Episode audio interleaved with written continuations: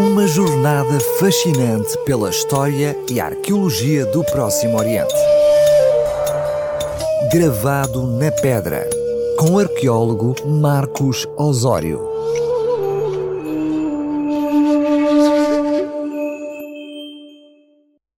Estimado ouvinte, estamos de volta a este espaço de temáticas arqueológicas aqui na sua RCS e hoje vamos fazer tremer um pouco a narrativa histórica. Em 2021, os arqueólogos Joe Uziel e Ortal Shalaf, da Autoridade de Antiguidades de Israel, publicaram um artigo onde afirmam terem sido descobertas em Jerusalém evidências de um antigo e poderoso terremoto. De acordo com estes investigadores, esses indícios foram encontrados em escavações na parte velha da cidade. O nível é assinalado por algumas paredes desmoronadas e recipientes quebrados, incluindo lamparinas, utensílios e tigelas de cozinha e vasos de armazenamento que foram danificados pelo desabamento das paredes de um edifício antigo. Eles acreditam que estes materiais datam de meados do século VIII a.C. e podem ter sido destruídos no seguimento de um sismo, porque não havia evidências de qualquer incêndio ou outro evento destrutivo de origem humana, como ocorreria durante um cerco militar. Os diretores da escavação questionaram o que poderá ter causado aquela dramática destruição. E após uma extensa pesquisa, na combinação dos achados de campo juntamente com as narrativas bíblicas contemporâneas, concluíram que ela pode ter resultado do famoso terremoto que atingiu a capital do reino durante o reinado de Uzias, rei de Judá. O terremoto foi um evento tão notável que é mencionado duas vezes no relato bíblico. Primeiro, no livro de Amós, que data o início da sua atividade profética como tendo ocorrido dois anos antes do sismo, e cuja mensagem de advertência menciona reiteradamente os efeitos de um terremoto que haveria de vir, com casas sendo destruídas, capítulo 6.11, altares sendo quebrados, capítulo 3.14, e até mesmo o templo pagão de Betel sendo atingido e desmoronado, capítulo 9.1. Embora o Mediterrâneo Oriental tenha sido frequentemente atingido por terremotos, Amós apontou especificamente para este como sendo um julgamento particular de Deus. O terremoto que aconteceu no reinado de Uzias também é referido no livro do profeta Zacarias, no capítulo 14, onde ele compara a sua devastação aos eventos finais deste mundo. Dado que Zacarias viveu dois séculos depois de Amós, o terremoto deve ter sido tão avassalador que terá deixado uma impressão suficientemente duradoura na memória judaica para servir como alerta para eventos catastróficos futuros.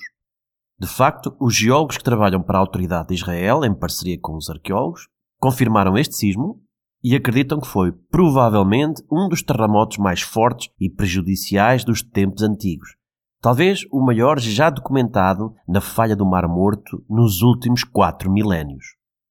Num artigo da International Geology, o geólogo Stephen Austin encontrou sinais paleogeológicos do evento e estimou que o sismo poderá ter oscilado entre 7,8 e 8,2 graus de magnitude.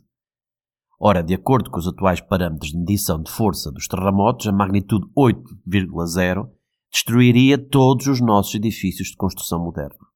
Assim, conseguimos ter um vislumbre da devastação que atingiu a Judeia naqueles dias.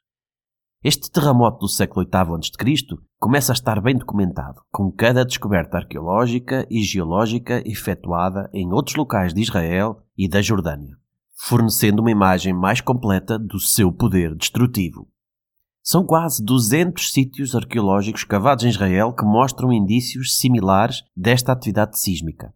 Vários são os indicadores estratigráficos e estruturais que aparecem nas escavações arqueológicas que apontam para uma destruição repentina, como, por exemplo, colunas caídas paralelamente, paredes completamente desmoronadas, esqueletos esmagados por tetos e pedras do fecho de arcos fora do sítio. Em Azor, os trabalhos de Yigael Yadin, em 1955, revelaram nos níveis de cronologia da Idade do Ferro a presença de paredes de alvenaria inclinadas ou curvadas e grandes secções de muros desmoronados, num edifício chamado a Casa de Yael, os objetos de uso pessoal diário foram encontrados in situ, debaixo do teto caído. A cidade de Gezer também foi severamente abalada. A muralha que cercava o assentamento mostra pedras, que pesam toneladas, completamente rachadas e as fundações deslocadas vários centímetros para fora do alicerce, enquanto a parte superior do muro defensivo caiu para dentro, o que indica que ele desabou de repente. Já em 2021, foram obtidas outras evidências sobre este importante terremoto nas escavações da fortaleza de Tel Agol, construída no século X a.C., que constituía um importante ponto de vigilância do vale estratégico de Jezreel, onde grandes secções das muralhas dessa fortaleza ruíram de forma estranha por volta de meados do século VIII a.C., pelo que os arqueólogos concluíram que só poderia tratar-se de um terremoto. Embora algumas secções tenham sido reconstruídas, a fortaleza nunca mais recuperou sua importância inicial. Estes assentamentos arqueológicos mostram que o terremoto causou devastação ao longo de uma faixa com mais de 125 km de extensão, mas pode ter chegado aos 300 km, os especialistas concluíram que o epicentro provavelmente se localizou no Líbano e que as ondas sísmicas se propagaram a partir do norte, como é indicado pela redução de danos nos povoados à medida que nos deslocamos para sul. O que também é confirmado pelo colapso sistemático das paredes das construções dos povoados, sempre para o lado meridional. Os terremotos não são incomuns em Israel. Recentemente, a 15 de junho de 2021, um terremoto de magnitude 4,2 atingiu o Mar Morto e foi sentido por todo o sul de Israel. Desta forma, é natural encontrar relatos adicionais da antiga atividade sísmica na Judeia, os quais também são confirmados por evidências arqueológicas. No ano 31 a.C., houve um sismo com epicentro no Val do Jordão, que é descrito pelo historiador judeu do século I d.C., Flávio Josefo, que teve acesso a registros antigos que se perderam afirmando que os danos atingiram o Templo de Jerusalém e as torres da muralha que contornava a cidade. Ele data ao sismo do reinado de Herodes o Grande, que reinou entre 37 e o ano 4 a.C. No seu livro A Guerra dos Judeus, avança com um número bastante arredondado de 30 mil mortos. No entanto, dez anos mais tarde, quando escreveu o outro livro Antiguidades Judaicas, ele reduz o número de vítimas mortais para 10 mil. As evidências geoarqueológicas sugerem que este terremoto foi relativamente menos impactante, com magnitude de 6 a 6,5, e não constituiu uma grande catástrofe. Mas os arqueólogos intentam identificar os danos causados pelo sismo em Massada, Jericó, Ashkelon, Antipatris e Antiberíades, com base nas intensas atividades de construção mandadas fazer por Herodes o Grande que parecem ter sido motivadas pela necessidade de reparos pós-terremoto. No povoado de Kirbet Qumran, situado entre dois barrancos profundos na fissura do Mar Morto, numa área com frequente atividade tectónica, os arqueólogos identificaram sinais de danos causados por um sismo, nomeadamente uma falha no solo de um dos banhos rituais, a queda do teto de uma sala e o desabamento das paredes na torre principal, tendo sido sugerido que este povoado foi abandonado até após o sismo. Os próprios manuscritos do Mar Morto, identificados nas proximidades, também contêm 16 referências explícitas a terremotos e algumas instruções sobre a construção de edifícios que sobrevivessem a um sismo. Os textos não indicam especificamente a cronologia dessa catástrofe, podendo simplesmente registar episódios da memória coletiva e não uma evidência concreta e traumática dos seus autores mas alguns estudiosos modernos sugerem uma conexão entre estes textos e o terremoto de 31 a.C.